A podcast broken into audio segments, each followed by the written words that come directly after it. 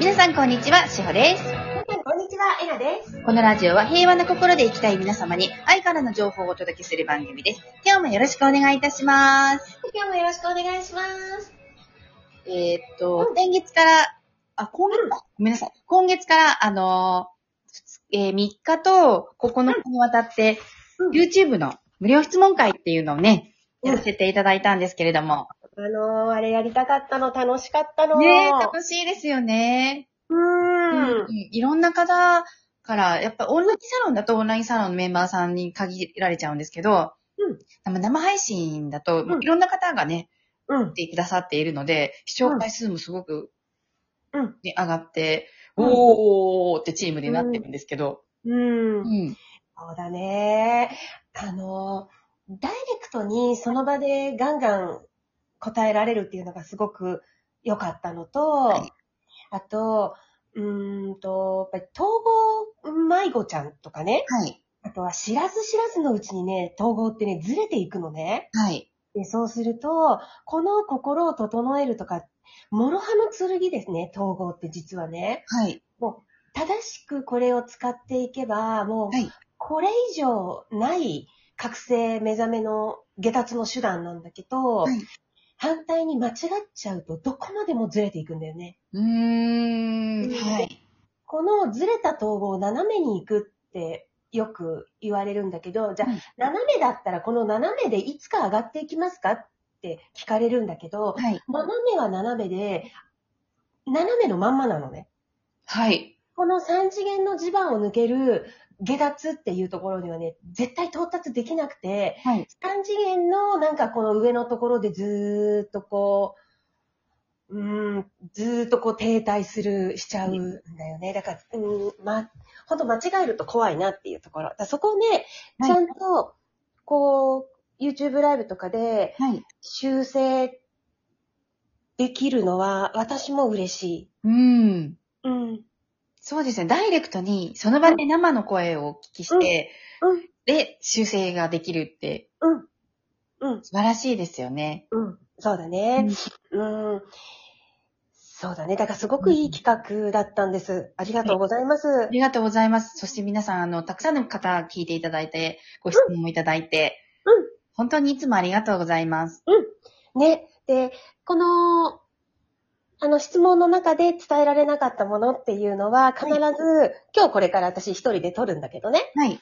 うん。で、ちゃんと撮ったりして、はいあの配信は絶対します。はい。うん。あの、皆さん、ワクワクしながらお待ちくださいね。うん。ありがとうございます。ありがとうございます。うんうんうんでうん今後の予定はまた、決まってはないんですけど、そうだね。はい。でもやりますので、そうだね。一応次回は3月16日に、はいあのー、私とその時いるサポートチームみんなのはい。おしゃべり会、私たち普は段いこんなこと喋ってるよっていうのをライブ中継しようっていうね、今、そうですね。それでやります。はい。そう企画があって、はい。はい。で、もちろんそれはライブ中継だから、みんなも、この、おまあ、これはオンラインサロン限定になっちゃうんですけど、オンラインサロンでご覧いただいているみんなもそこにはい。入ってきてもらって、はい。喋りたいなと思って。いいですね。あのー、ズームか、うんチャットのご質問でも、うん多分何でも、あの、ごあのご対応いただければ、こちらで回収していく形になると思うんですけど、うん。みんなでお話ししてるっていうのいいですね。そう。うん最近、ほら、無料質問会だとさ、い聞かれて私が答える、聞かれて私が答えるみたいな感じばっかりじゃないはい。それもすごく楽しいんだけど、いあの、サポートチームの中で、ね、喋っていること、こんなことを普段喋って、この間もツインデイの話とそうですねか、はい。うんそう、ツインデイとかツインソウルの話したりとかしてたから、そうでですすねねうん。結構いいこと喋ってたりするんですよ。ああ、まず収録しとけばよかった、みた いな。ああ、みんな慌てて、あ、携帯出してきたりとか、そうそうそうそうそうそう。あこれもったいないっていう。そう、何回に使えるんじゃないですかとかっていう感じでね、やってくれてるね。そうなんですよ。うん。うんそういうなんか雑談の中から生まれてくるいいお話とか、うん。たくさんあるので、うんうんうん。でも今いい質問したとかね、うん皆さんがおっしゃられたりとか、うん。何気ない会話の中から出てくることって、本当に皆さんにシェアをたくさんできることいっぱいあるので、うん。うん。ね。はそうい。だ、ちょうどランチの時間だから、みんなもこう、お弁当とか、はいなんかマックとか片手に、はい一緒にこう、ランチで喋ってるみたいな感じでできればいいなと思う。いいですね。トゥルうんットゥットゥットゥって感じで、そう。I'm lovely. ね。お待ちしてます。ということで、えっと、あの、今、オリンピックやってるんですけど、うん。ちょうど。うん。で、皆さん、あのー見ていらっしゃると、うんあの見て、まあ見てない方も中にはいらっしゃるかもしれないんですが、うん。きっとたニュースでたくさんやってるので、羽生くん、うん。うん。ね、昨日ちょっと残念でしたけど、うん。うん。うん。羽生くんのファンの方も多いんじゃないかなと思って、ちょっと私この話題を、えなさんにお願いしちゃったんですけど、うん。うん。そうだね。まあ、オリンピック選手とかになると、やっぱり国も背負ってるしね、はい半端ない期待感。だから、自分が、自分だけじゃやっぱりなくなっちゃうんだようね。ん。うん、自分が精一杯できたから、はい。それでいいって、私たちは思うじゃないはい。うんう。ん。でだけど、やっぱり本人にしてみると、やっぱり国も背負ってるしとかって思うんだろうね。うん、プレッシャーというか、背負ってるものが違うんでしょうね。うん、うん、そうだと思う。うんでも、その、どの選手もだけど、うん。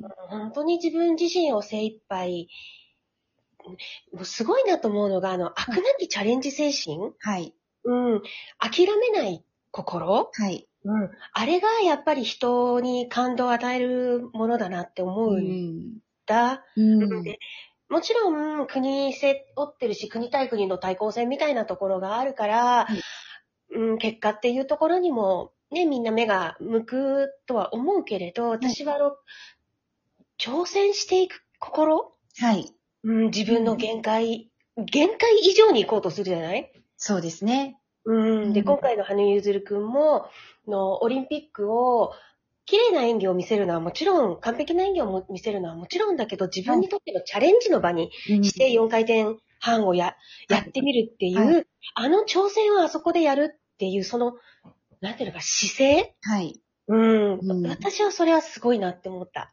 そうですね。うん。何年も現役をキープするって。本当にそれでもす、それだけでも素晴らしいのに、うん。うんそれをね、だだって他にもね、うんあの下からどんどんうん。優秀な選手が出てきて、うん。うん。